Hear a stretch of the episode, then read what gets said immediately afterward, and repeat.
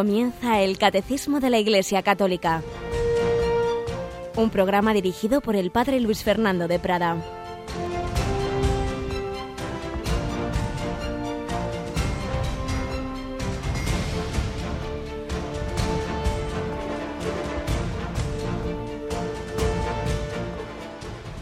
Alabados sean Jesús y María. Muy buenos días, queridos amigos, hermanos, querida audiencia y familia, en definitiva, de Radio María. Esta familia que busca a Dios, que busca la verdad, que busca la revelación de Dios en Cristo a través de la Iglesia, a través de esta síntesis preciosa que nos ha ofrecido la Iglesia en el Catecismo de la Iglesia Católica. Tenemos hoy en el control a Cristina Rubio. Buenos días, Cristina. Muy buenos días, padre. Bueno, se nos acaba el mes de abril y entramos en un mes muy especial para Radio María. Claro que sí, es el mes que dedicamos toda la Iglesia a la Virgen María, pero nosotros muy especialmente porque es nuestra directora. Claro que sí, esa es la verdadera directora de la radio, la Virgen María. Por ello, en mayo tendremos, por supuesto, el mes de mayo, que lo hacemos al acabar las vísperas, ¿verdad? Tenemos nuestras oraciones diarias a la Virgen y diversos programas especiales. Y también esos programas especiales que, que, hacemos también con este sentido de familia de Radio María que llamamos las campañas, los días de campaña. Y sabéis que Radio María vive de sus oyentes en todos los sentidos, en el gran trabajo de centenares, centenares de voluntarios, la oración de millones de personas y la ayuda económica, puesto que los inmensos gastos que significa una cadena, una emisora como, como es la nuestra, que cada día se expande más, cada día necesita más equipos, cada día, gracias a Dios, vamos llegando a más lugares de España, pero claro, eso no es gratis, eso no nos lo regala nadie y por ello eh, necesitamos vuestra ayuda. Esa ayuda llega todos los días en, el, en la manera, digamos, ordinaria, en el día a día, pero para los gastos más especiales tenemos esos dos meses del año en que se hace una especial campaña en torno a la Navidad y en el mes de mayo. Pero es que además hay una novedad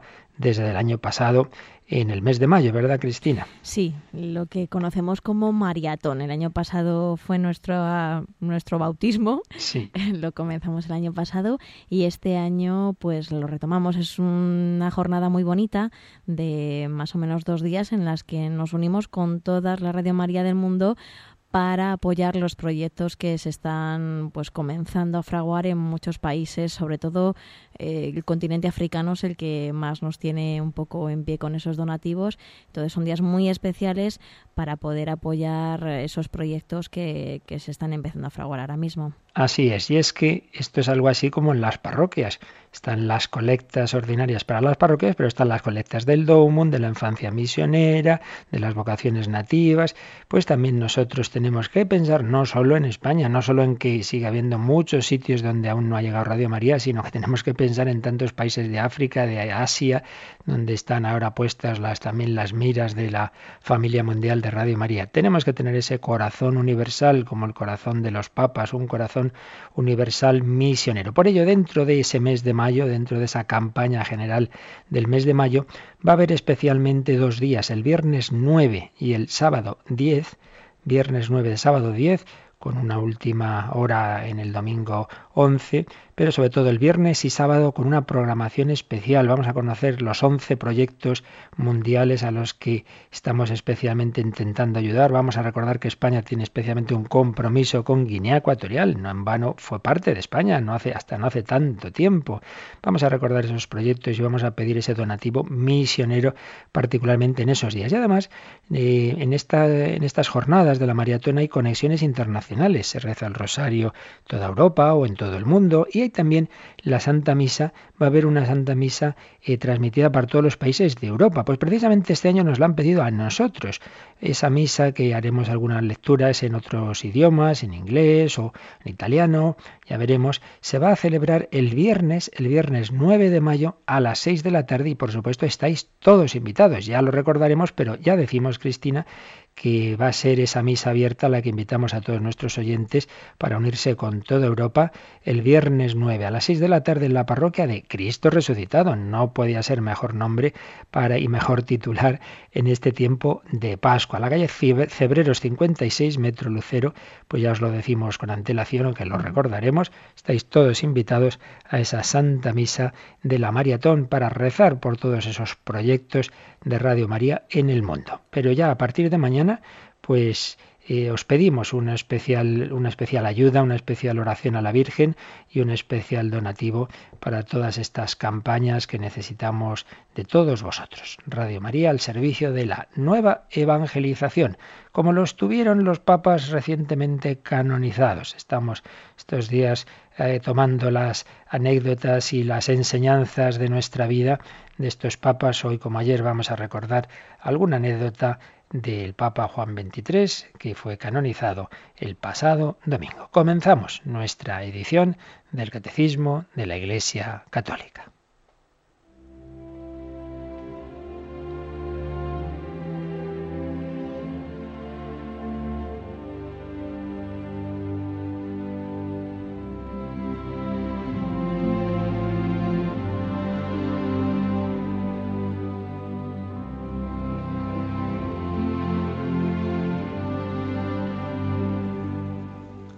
José Luis Martín Descalzo, como recordábamos ayer, era un sacerdote y periodista de gran amor y devoción al Papa Juan XXIII, escribía un breve artículo en el que se había fijado en los apuntes en el diario espiritual de Angelo Roncalli, en un momento muy importante de su vida, y es cuando fue nombrado nuncio en París en 1945, es decir, acababa de terminar la Segunda Guerra Mundial y se encontraba una Francia turbada, dividida, también había problemas con, entre los obispos, el nuncio anterior, en fin, era una situación muy delicada. Y ahí llegaba esa situación tan delicada Angelo Roncalli, con tanta fama de hombre bueno como de mediocre diplomático, según algunos. Él mismo al recibir la noticia de su nombramiento se había llenado de asombro al saberse elegido y había comentado ante sus amigos se ve que cuando faltan caballos deben trotar los asnos. Tenía estas frases simpáticas, alegres y por otro lado de gran humildad. ¿Y en París qué camino tomar? El mismo Roncalli nos contaría más tarde cuál fue su táctica y cómo consistió precisamente en no emplear táctica alguna. Él escribió lo siguiente en su diario. Tomé las cosas con calma, paso a paso, llegada tras llegada, negocios, recepciones, palabras, silencios y después paciencia, espera tranquila y sobre todo continua irradiación de espíritu sereno, suave y si se quiere un poco sonriente sobre cuanto pasa ante mis ojos y es digno de admiración. Y comentaba Martín Descalzo, magnífica receta frente a los problemas, receta que de hecho resolvió la mayoría de los que a Roncalli se le presentaron en París en aquellos años y que sería también definitiva si nosotros supiéramos aplicarla a la mayor parte de nuestras angustias. Porque ¿quién no conoce momentos en que parece que el mundo se hunde sobre nuestras cabezas? ¿Y cuántas veces nuestros nervios no hacen en esos momentos más que multiplicar las heridas y acumular el vinagre?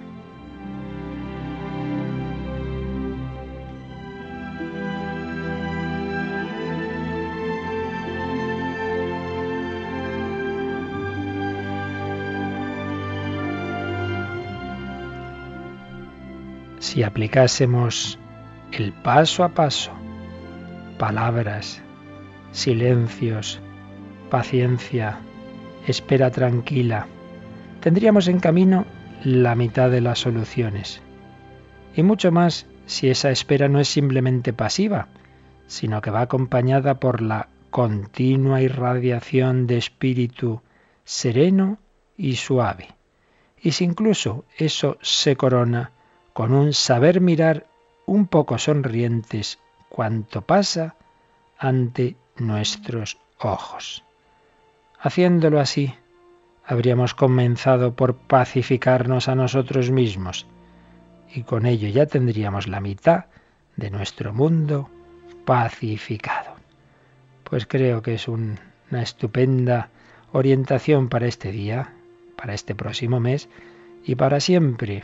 Todos tenemos circunstancias difíciles, a veces nos encontramos en medio de trifulcas familiares, laborales, problemas que a veces enredamos más poniéndonos nerviosos y queriendo tomar decisiones precipitadas. Por recordar, recordad esto que hizo Angelo Roncalli. Palabras, silencios, paciencia, espera tranquila, irradiación de espíritu suave, sereno, sonriente sobre cuanto pasa ante mis ojos y es digno de admiración.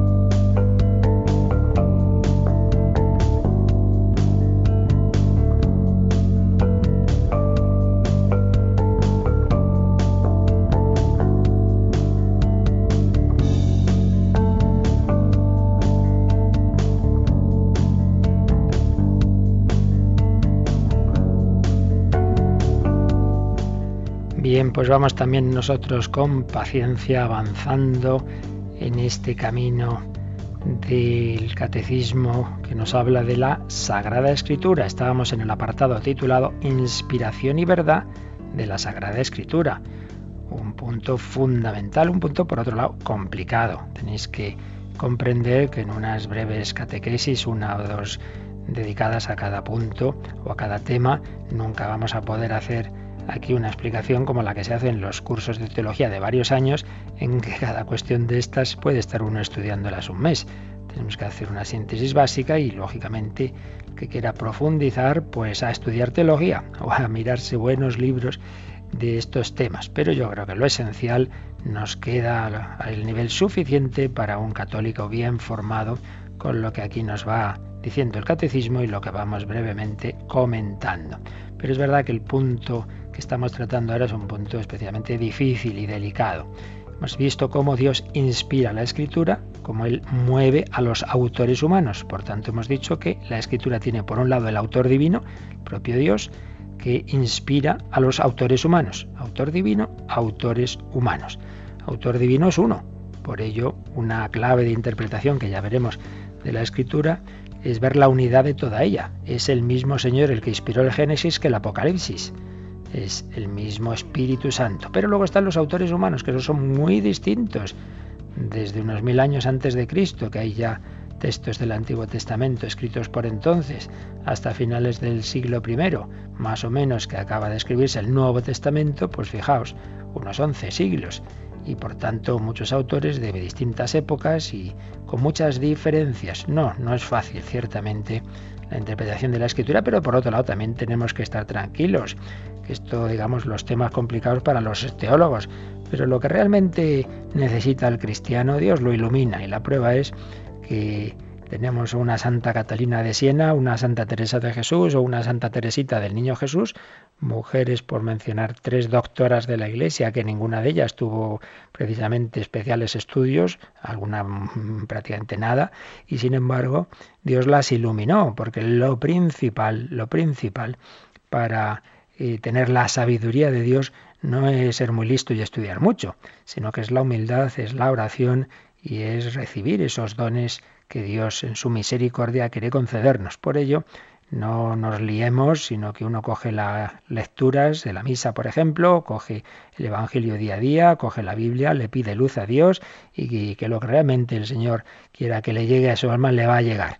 más allá ya de estas cuestiones pues ya más complicadas para especialistas, que es bueno que el católico esté bien formado y que sepa también algo de ellas, pero que lo esencial evidentemente es el alimento del alma que nos viene de la palabra de Dios, que el Señor ilumina a todos sus fieles cristianos. Bueno, dicho esto, seguimos un poquito más intentando profundizar en este punto eh, complejo eh, de eh, dado que la escritura tiene por autor principal a Dios, entonces lo que dice es verdad, entonces no puede haber errores.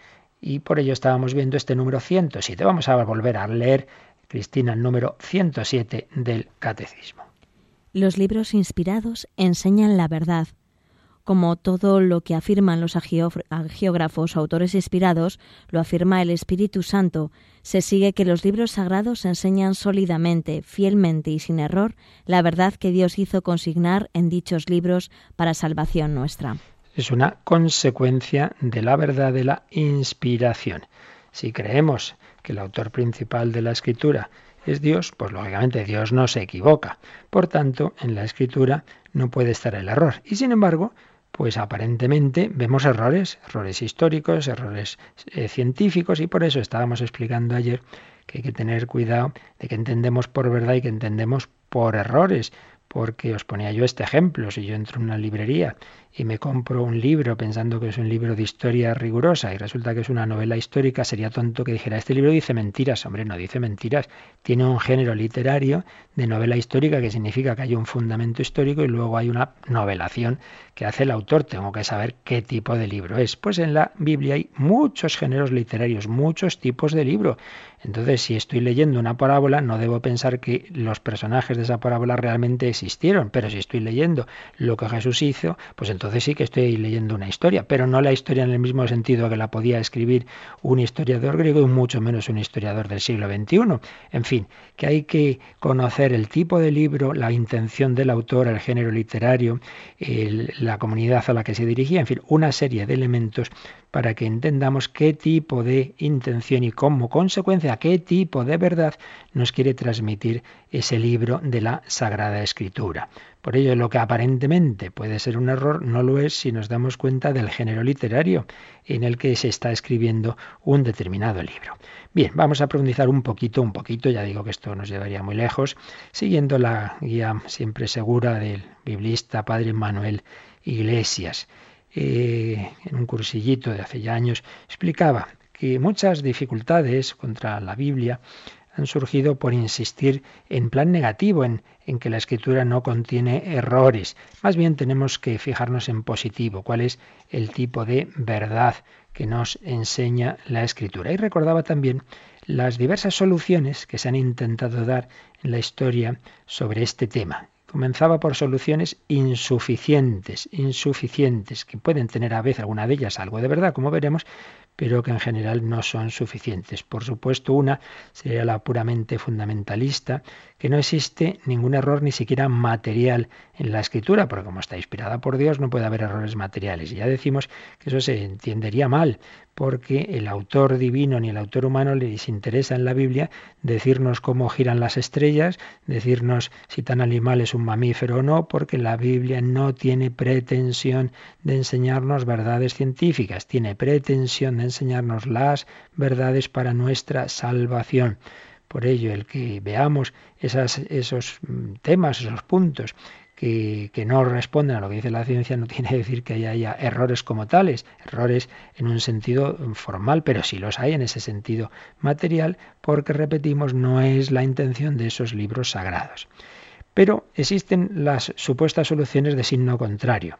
Una, decir, bueno, en general, en conjunto, tomada en conjunto, la Biblia no dice errores, pero puede equivocarse en frases dichas de paso, sin importancia.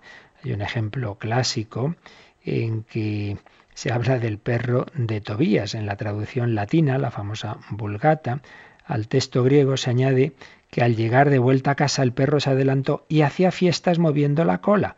Bueno, pues entonces esa frase, según la teoría de algunos, como sería una frase sin importancia, lo mismo da que fuera así o fuera no. Bueno, A esto hay que responder que no podemos empezar a decir, bueno, esta frase es importante, esta no. Lo que realmente sea parte de la Biblia está inspirado por Dios. Entonces tenemos que ver qué es lo que nos quiere decir, pero no separar eh, unas cosas sí y otras cosas no. No hacer nosotros por nuestra cuenta esa disección. Otra posible mm, solución, pero que en realidad es muy, muy insuficiente, es que, y muy actual por cierto, es que la verdad de la Biblia es relativa. La Biblia dice lo que se tenía por verdadero en la época y lugar en que se escribieron esos libros, pero claro, eso ya ha cambiado. Esta fue una teoría de ese movimiento del que hablamos en los programas introductorios al catecismo, que se llamó el modernismo, en sentido teológico de la palabra, de, de finales del siglo XIX, principios del siglo XX.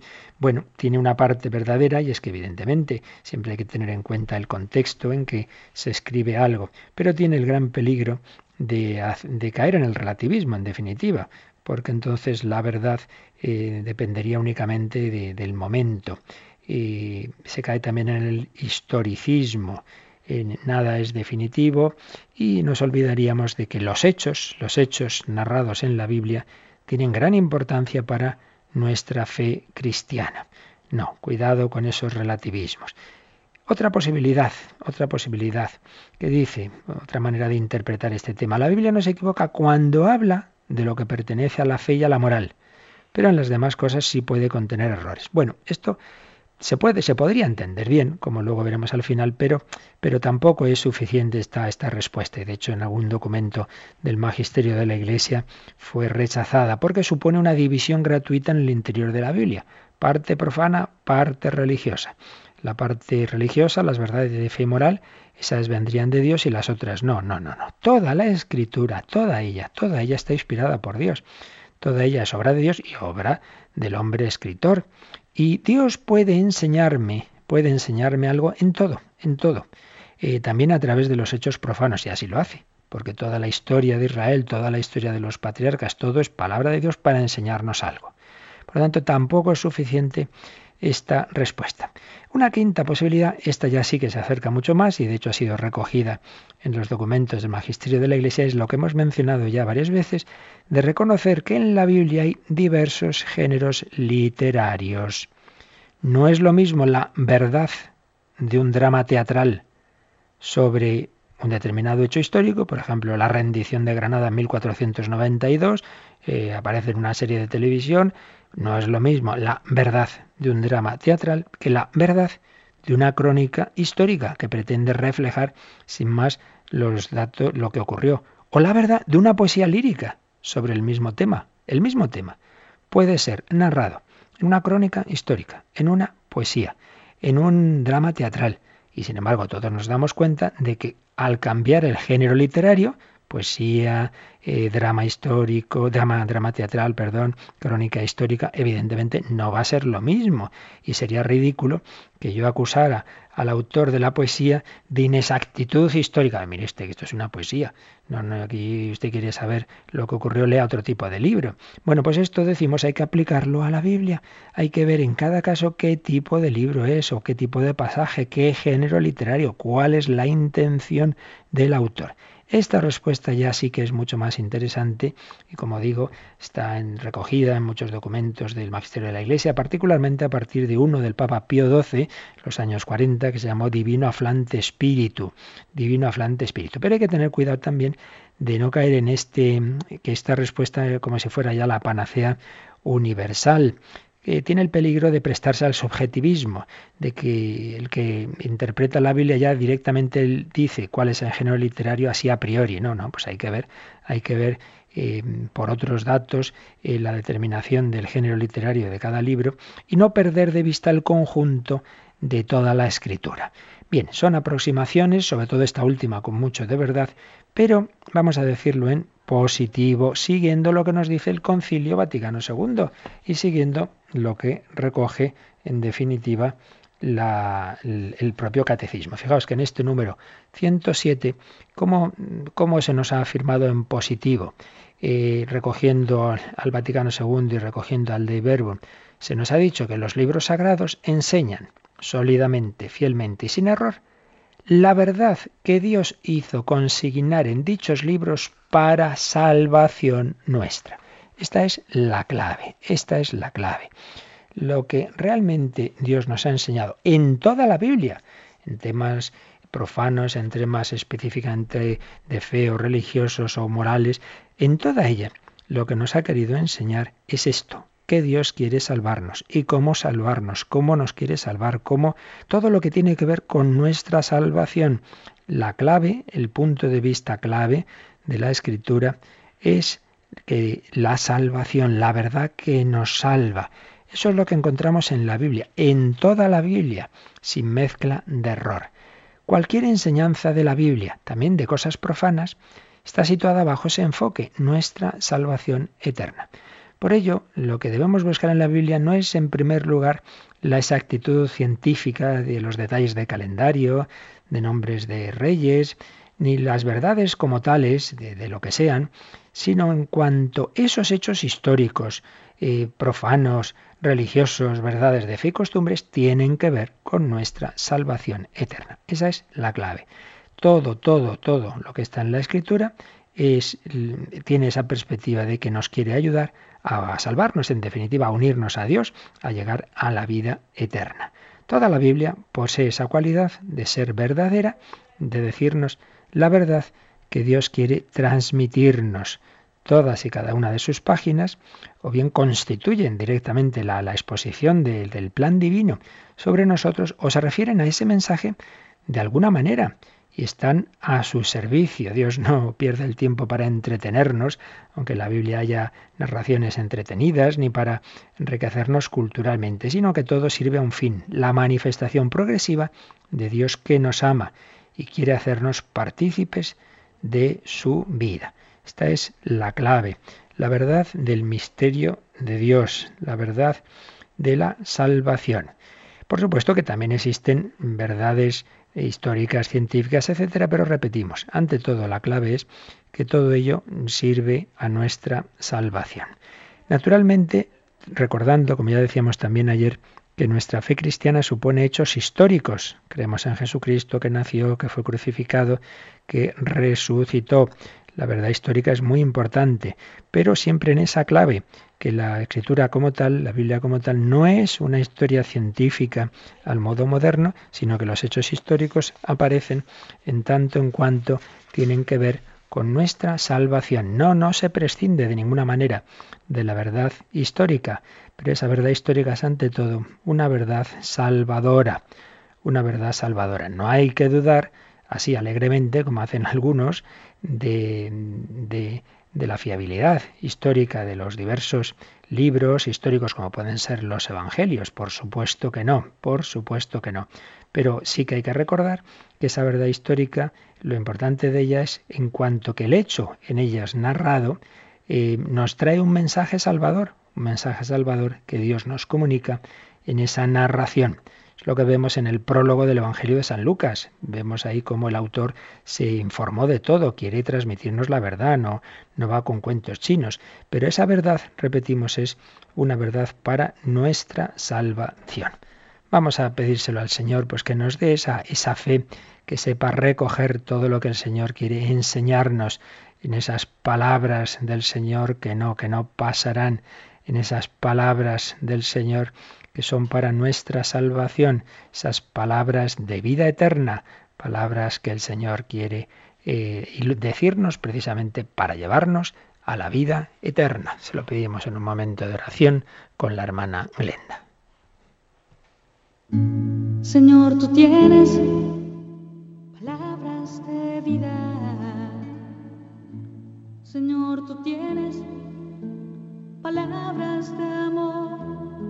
Y dime a quién iré, a quién buscaré y dime a dónde iré sin ti.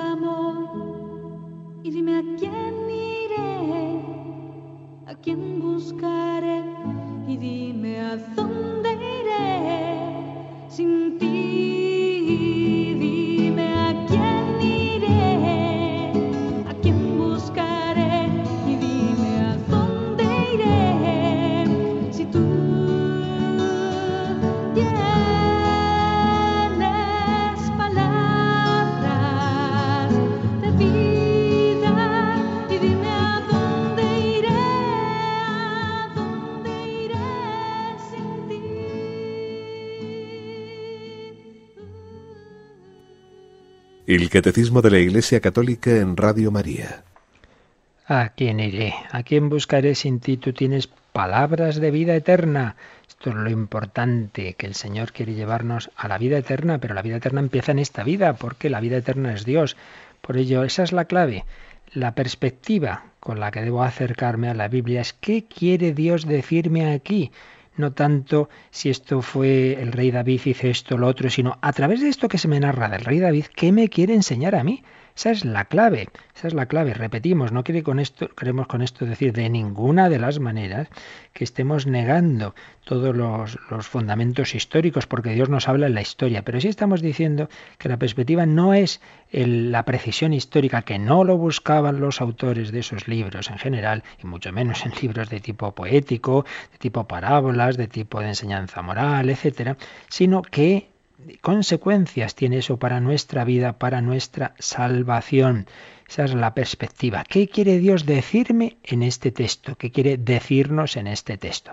Ya veremos más adelante algunos criterios de interpretación, pero en este contexto de lo que estamos viendo hoy, de la verdad de la Biblia, ya hay que tener en cuenta esta perspectiva. Como también hay que tener en cuenta, lo hemos dicho muchas veces, la clave de que Dios ha ido revelando poco a poco esa verdad salvadora. Dios no lo ha dicho todo al principio. Por ello, la verdad del Antiguo Testamento está en función de la última lección, por así decir, del Nuevo Testamento. Todo hay que mirarlo desde el final, desde Cristo, desde la resurrección de Cristo, desde la iluminación del Espíritu Santo. Recordemos que los mismos apóstoles no entendieron muchas cosas durante la vida mortal de Jesús, las entendieron más tarde. Por ello, es fundamental para una correcta interpretación ver los textos bíblicos en el conjunto de la revelación. El conjunto de la revelación. Esto pasa con, con muchos libros. Pensad, por ejemplo, esas novelas de intriga, estilo Agatha Christie y tal. Muchas veces uno está perdido y dice, pero bueno, ¿quién ha sido el criminal? Este, el otro. Y al final ya de repente todo cuadra empiezas a darte cuenta de que muchos detalles que antes desconcertaban se entienden viendo lo que realmente había ocurrido. Pues algo así. En la Biblia hay muchos elementos, hemos puesto alguna vez el ejemplo del puzzle, que en un momento dado no sabemos cómo componer ese puzzle, pero al final se compone todo desde el hecho central. El hecho central es el misterio pascual de Jesucristo. El Hijo de Dios nos ama tanto que se ha hecho uno de nosotros, se ha hecho hombre, ha sufrido la pasión y ahí está todo los, resumido, todo el sufrimiento de la historia, todas las injusticias, todo el mal, todo el pecado que ha caído sobre él, pero todo ese mal ha sido vencido con la resurrección. Misterio pascual, Cristo muerto y resucitado que nos comunica el Espíritu Santo para llevarnos a mí a nosotros a la vida eterna. Tenemos que ver los textos bíblicos en el conjunto de la revelación. Esto que a lo mejor ahora yo leo este pasaje y que me parece una barbaridad, una desviación moral, una escena sin sentido, un error, tranquilo. Esto quedará explicado más adelante. Tendrá su sentido en la perspectiva global de toda la escritura, sabiendo que, como ya veremos, explicaremos con más detalle, el centro de la Biblia es Jesucristo. Por ello, una norma fundamental para encontrar la verdad de la Biblia es poner cada pasaje en, en, relación con la persona de Jesucristo, que se llamó a sí mismo la verdad. Yo soy el camino, la verdad y la vida. Busquemos al Dios vivo y verdadero, el Dios verdadero, el Padre y su Hijo Jesucristo, imagen perfecta de Dios. Esta es la clave. Por tanto, resumiendo, y repito que soy consciente que es un tema difícil, que es imposible, sinceramente imposible explicar con detalle en, en, en estas, en estas catequesis, porque esto sería para un curso de meses, ¿verdad? Y por personas más expertas, por otra parte. Pero en fin, nos tenemos que quedar con esta clave. Lo importante de cualquier escrito es la intención, es la perspectiva en que se escribe, como consecuencia de, del cual de esa perspectiva viene el género literario que se usa, teniendo esto en cuenta en la Biblia, el, en todos sus libros, cada uno tiene su género literario, pero todos ellos tienen esa perspectiva de que todo lo que en ellos se nos cuenta, sea del tipo que sea, todo, eh, viene inspirado por Dios, pero para llevarnos a la salvación con una perspectiva de enseñarnos lo que nos acerca a Dios, la perspectiva de la verdad salvadora. Y por ello, desde esa perspectiva, en la escritura nos encontramos la verdad que necesitamos para salvarnos, la verdad que necesitamos para unirnos a Dios, para ser santos. Supuesto esa perspectiva, es imposible que la Biblia se equivoque. Nos enseña sólidamente, fielmente y sin error, dice el concilio y recoge el catecismo, las verdades que necesitamos, las verdades salvadoras, la verdad salvadora. Supuesto esto, todas las verdades que aparecen en la Biblia, sean de tipo histórico, de costumbres, de idioma, etcétera, etcétera, serán verdad en la medida en que estén en esa perspectiva de relación con la verdad. Eh, en tanto en cuanto tienen esa perspectiva de enseñarnos lo que necesitamos desde una perspectiva de nuestra salvación, evidentemente no se pueden equivocar, pero si se narran cosas que en sí mismas no tienen esa conexión, sino y que no tienen por otro lado, como decimos en el autor, la intención de enseñarnos una verdad de tipo científico, pues evidentemente eso no está en este en esta en esta perspectiva de la verdad de, en la que no cabe ningún error. Escritura inspirada por Dios, escritura que nos quiere transmitir la verdad de la salvación, escritura en la que se recogen hechos de todo tipo, pero siempre con esa perspectiva.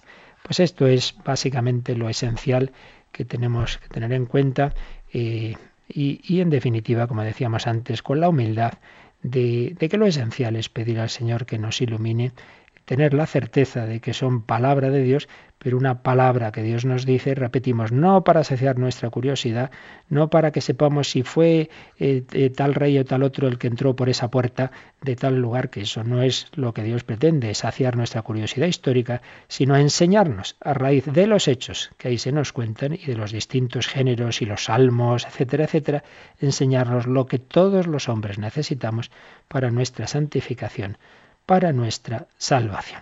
Bueno, pues si te parece, Cristina, con esto vamos al número 108, que es más agradable, digamos, el anterior es un poco árido, un poco complejo, pero el 108 nos dice unas cosas muy bellas.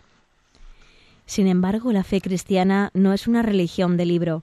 El cristianismo es la religión de la palabra de Dios, no de un verbo escrito y mudo, sino del verbo encarnado y vivo, para que las escrituras no queden en letra muerta, es preciso que Cristo, palabra eterna del Dios vivo, por el Espíritu Santo, nos abra el espíritu a la inteligencia de las mismas. Pues esta es una clave que ya también hemos dicho en otros días. Si es importante, es importante, claro que lo es, esta escritura de la que estamos hablando, sin embargo, mucho cuidado, que el cristianismo no es una religión del libro. Hay quienes dicen alegremente las tres religiones del libro el, judaísmo, porque le da tanta importancia a la Torá, esos libros sagrados, el Islam, por supuesto, porque piensan que el Corán es un libro dictado por Dios y entonces hay que coger ese libro y tal cual cumplirlo, y el cristianismo, que tiene toda su Biblia, Antiguo y Nuevo Testamento, y nos ponen en ese mismo bloque. Pues no es verdad, no es verdad. Ya hemos dicho muchas veces que el cristianismo empieza con la resurrección de Jesucristo, con el envío del Espíritu Santo, y entonces no existía el Nuevo Testamento. Y, y lo importante era la relación con Cristo vivo. Y ese Nuevo Testamento se va escribiendo a lo largo del siglo I y va a ser muy importante, pero no es lo esencial. Muchísimos mártires dieron la vida por Cristo sin que hubieran leído una línea del Nuevo Testamento. No es una religión del libro. El cristianismo es la religión de la palabra, pero la palabra es la palabra el verbo, la segunda persona de la Santísima Trinidad, el verbo encarnado y vivo.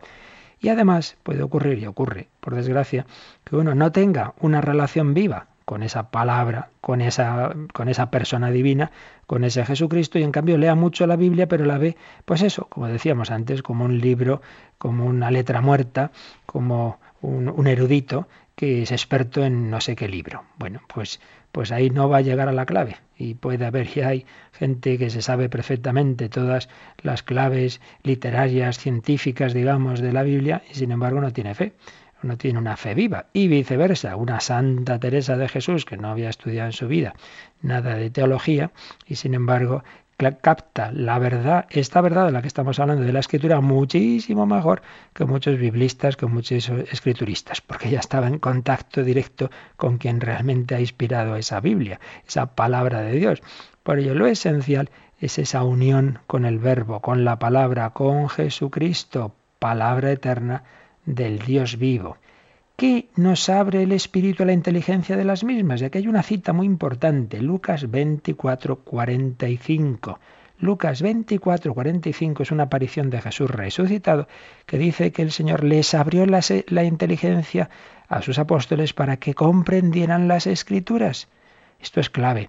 No vamos a entender las escrituras por mucho que estudiemos, y hay que hacerlo, los que tengan esa tarea en la iglesia, naturalmente, los teólogos, los escrituristas, sí, sí, que estudien mucho, pero no van a llegar por ello a una comprensión de lo realmente fundamental de la escritura si no tienen la luz del Espíritu Santo, porque como el autor principal de la escritura es Dios, no los hombres, pues sí, estudiando podrán captar mejor lo que los autores humanos estaban escribiendo y estaban diciendo, pero la clave, la clave última, esa viene de conocer al autor divino y por eso viene del don del Espíritu Santo, que el Señor dice que les dio a sus apóstoles. Es una manera de indicarnos cómo y los apóstoles, y ahí se sobreentienden sus sucesores, tienen esa especial iluminación del Espíritu Santo, de la que tanto hemos hablado en catequesis anteriores, que llamamos el magisterio de la Iglesia. El magisterio de la Iglesia tiene esa, esa iluminación, esa asistencia del Espíritu Santo para una correcta interpretación de la Biblia. Garantía que no tiene el biblista, que no tiene el teólogo, por muy listo y muy erudito que sea el Señor abrió el espíritu de sus apóstoles a la inteligencia, a la inteligencia de las escrituras, para que pudieran entenderlas correctamente, para que captaran esa verdad salvadora. Y aquí podríamos terminar hoy añadiendo pues algunos algunas de las enseñanzas de ese documento que también hemos citado en días pasados, la Verbum Domini, esa exhortación apostólica post-sinodal el Papa Benedicto XVI escribió recogiendo lo que se había tratado en el sínodo eh, de los obispos que eh, se había dedicado precisamente a la palabra de Dios. su número 15 se nos habla de la palabra de Dios y el Espíritu Santo. Se nos dice, la comunicación que Dios hace de sí mismo implica siempre la relación entre el Hijo y el Espíritu Santo, a quienes San Ireneo llamaba las dos manos del Padre. Y recuerda San Ireneo, los que no participan del Espíritu, con mayúscula Espíritu, no obtienen del pecho de su madre la Iglesia el nutrimiento de la vida. No reciben nada de la fuente más pura que brota del cuerpo de Cristo.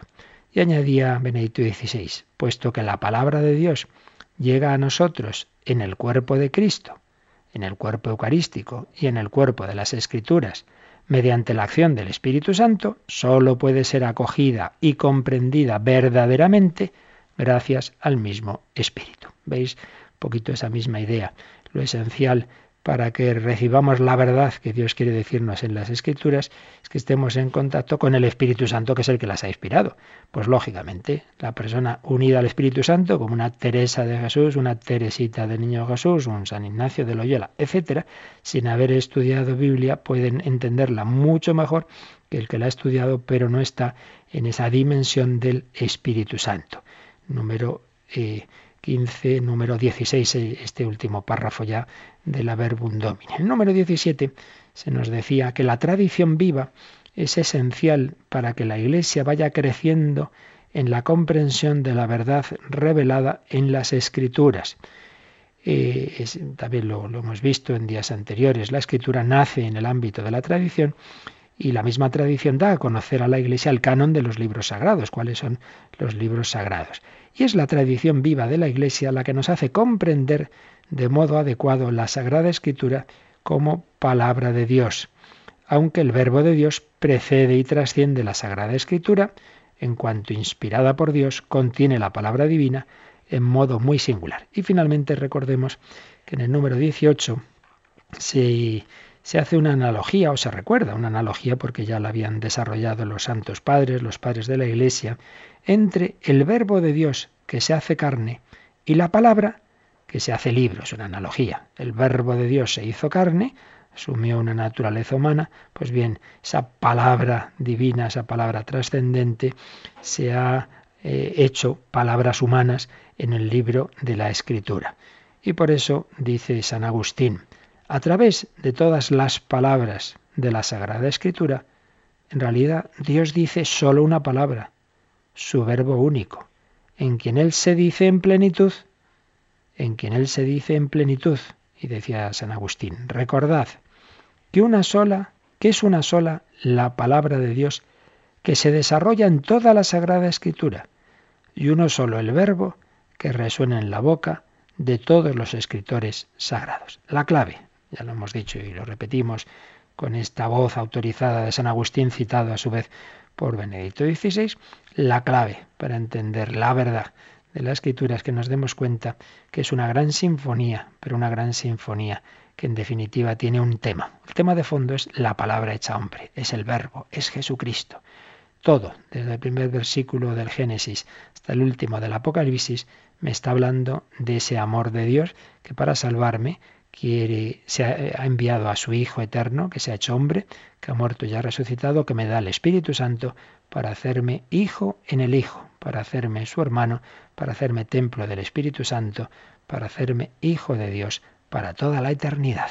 Y eso es lo que tengo que captar en la escritura, como en la tradición, como recibir en todos los medios que el Señor, medios de salvación que el Señor nos ha dejado en su iglesia, en la iglesia que él fundó. Pues esto es lo importante. Si en algo de lo antes dicho nos hemos perdido, no hemos entendido, no os preocupéis, porque repito, el Señor ilumina a sus fieles ante todo en la humildad, en la oración, lo que nos hace falta. Dejemos a los estudiosos eruditos las precisiones teológicas a las que hoy hemos hecho una cierta alusión, pero repito, soy consciente de que hay temas complicadillos, pero lo importante es que nos quedemos con esa tranquilidad.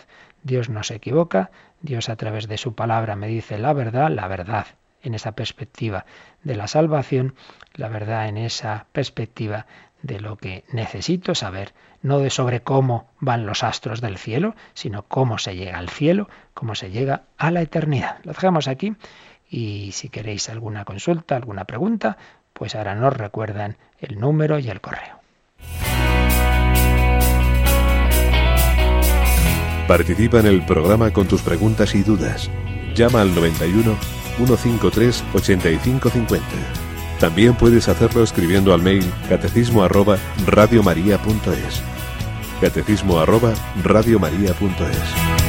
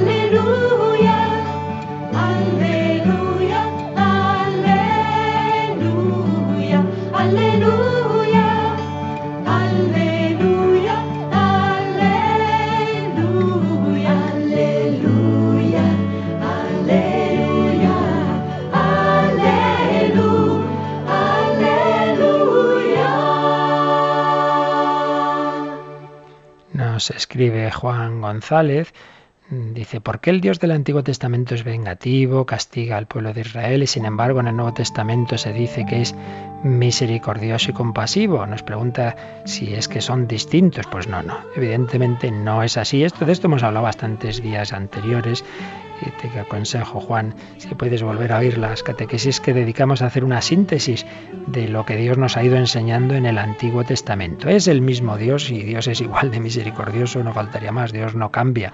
Lo que pasa es lo que estamos diciendo, Dios va revelando las cosas progresivamente y que muchas veces no entendemos en, en su adecuada perspectiva esos hechos del Antiguo Testamento narrados de una determinada forma que, como hemos visto hoy, pues implica un conocimiento de esos géneros literarios, un conocimiento de, hechos que de hace tanto tiempo, por muchas veces no acabamos de entender la perspectiva. Pero, en definitiva, tranquilo, que es el mismo Dios, que es un Dios de misericordia y de amor, pero repito que si puedes oírte las catequesis que dedicamos al Antiguo Testamento, verás cómo también en ese Antiguo Testamento, que nos cuesta a veces, claro, lógicamente, entender más que el Nuevo, pues está también ese amor de Dios, ese amor de Dios que llevó a Jesucristo a encarnarse, a hacerse uno de nosotros, a morir y a resucitar, sabiendo que que Jesucristo resucitado es el que realmente nos da la clave última para entender ese amor de Dios. Ese Jesús que al resucitar se apareció a los apóstoles junto al lago de Galilea y les dijo, ¿no habéis pescado nada? Pues echad la red a la derecha y encontraréis. Pedimos a Jesús resucitado, seguimos en este tiempo de Pascua, que nos dé la fe en su amor, en su misericordia, en su victoria salvadora.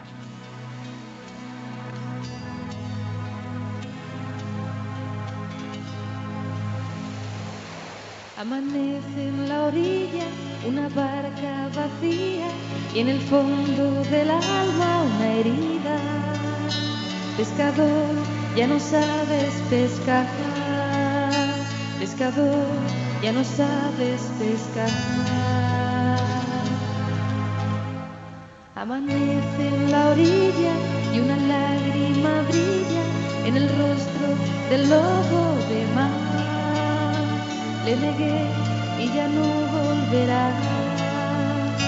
Le negué y ya no volverá.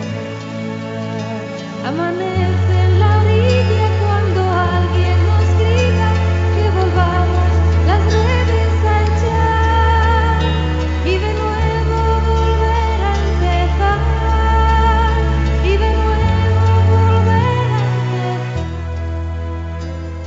Amanece en la orilla, Jesús resucitado nos ilumina en el amanecer de la vida y nos quiere llevar al amanecer de la vida eterna. ¿Tenemos alguna llamada, Cristina? Sí, pues tenemos una pregunta, más bien es un poco acla aclaración de Sí. todo lo que eh, está explicando sobre Sí. la inspiración, porque ella dice que no entiende muy bien cuando en la Biblia se habla de cosas crueles, ¿no? Y Sí. después se dice que es palabra de Dios, como esa Biblia, esa palabra de Dios puede llevarnos a Dios, si habla de guerras y de cosas un poco crueles. Ya, bueno, un poco acabamos de leer un correo también en esa línea. Pues repetimos, claro, Dios inspira en esos distintos géneros literarios y nos quiere enseñar algo para nosotros. El hecho de que se esté narrando algo que en sí mismo sea malo no quiere decir que Dios esté diciendo que eso sea bueno, que sea buena la crueldad, no. Nos está enseñando algo, por ejemplo, cuando se nos narra el pecado de David, por ir a otra cosa distinta, ¿no? Cuando el gran pecado de los que cometió David, el peor, ¿no?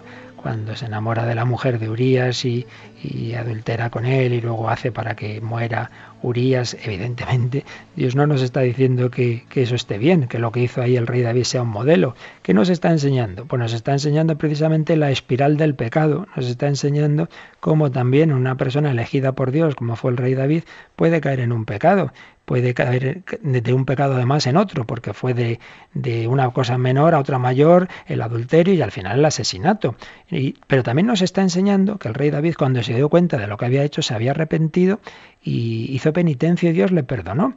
Entonces, creo que es un caso muy claro. Algo que está ahí, que es muy malo, todo lo que ahí se nos narra que ocurrió, pero lo que hemos dicho antes, la perspectiva es lo que me ayuda a mí a salvarme. ¿Qué me está enseñando? Uno, que tengo que tener cuidado porque por muy eh, elegido de Dios que yo haya podido ser y muchas gracias que Dios me haya dado, que también se las dio al rey David, puedo caer en cualquier pecado y puedo entrar en una dinámica que me lleve de, de, mal en peor. Pero segundo, que nunca me desespere, que nunca me desanime, porque mm, me puedo arrepentir y Dios me está deseando perdonarme, como lo hizo con el rey David. Pues lo que decimos de la persona del rey David lo decimos del pueblo cuando ha cometido hechos malos, etcétera, etcétera. Por tanto, no, no, no, pensemos que es que cuando se narra algo que en sí mismo es malo es que se está diciendo que eso sea bueno, se nos está queriendo enseñar algo como vemos en este caso. ¿Alguna cosa más rápidamente que se nos va el tiempo? Pues si tenemos una pregunta de Mari Carmen de Sevilla que quiere que, bueno, pues o que le dé una explicación de la simbología del Apocalipsis, muy complicado, Uy. o que le diga alguna palabrita de cómo poder entender lo que, lo que se lee en el Apocalipsis pues ciertamente, desde luego, eso no puede ser, ahora desde luego en medio minuto imposible, pero es que aunque estuviéramos más tiempo, porque eso es todo, todo un curso sobre el Apocalipsis del cual hay que ser experto. Simplemente una palabra y es que el Apocalipsis es un libro simbólico, evidentemente, no es, son, son visiones, no de cosas en general que hayan ocurrido, sino de esa perspectiva de, y simbólica, pero la clave es que hay una lucha entre Jesucristo en su iglesia con la Virgen María y Satanás pues con las bestias que aparecen en el Apocalipsis que representan los poderes mundanos anticristianos. Seguramente por un lado los poderes políticos, que en un primer momento, en aquel momento en que se escribe el libro, ante todo era el imperio romano que perseguía a la iglesia, y por otro lado los poderes ideológicos y religiosos de aquel momento también que que inspiraban, digamos, esa persecución. Y en esa clave se puede ver la historia. Sigue habiendo poderes políticos anticristianos y sigue habiendo ideologías, ideologías que van contra la Iglesia. Esta es la clave y saber que en definitiva triunfa, la, triunfa el Señor, hay una victoria del bien. Pues lo dejamos aquí, que ya sí que se nos va la hora por completo, pero ya vemos que son temas que exigirían todo un curso, Cristina. Así que a estudiar teología, ¿te parece? Me parece muy bien. Pues lo dejamos y mañana tendremos una reposición de uno de los primeros programas de introducción al catecismo, el viernes al Padre Morán, y el sábado una conferencia de un congreso que hubo hace algún tiempo sobre la Sagrada Escritura que nos ayuda a profundizar en estos temas. Pues que paséis un buen día, luego nos unimos en el rezo del Regina Cheli. Que el Señor os bendiga. La bendición de Dios Todopoderoso, Padre, Hijo y Espíritu Santo, descienda sobre vosotros.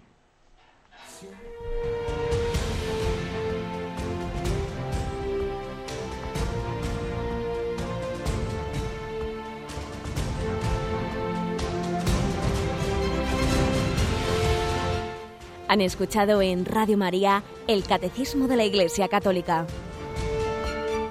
un programa dirigido por el Padre Luis Fernando de Prada.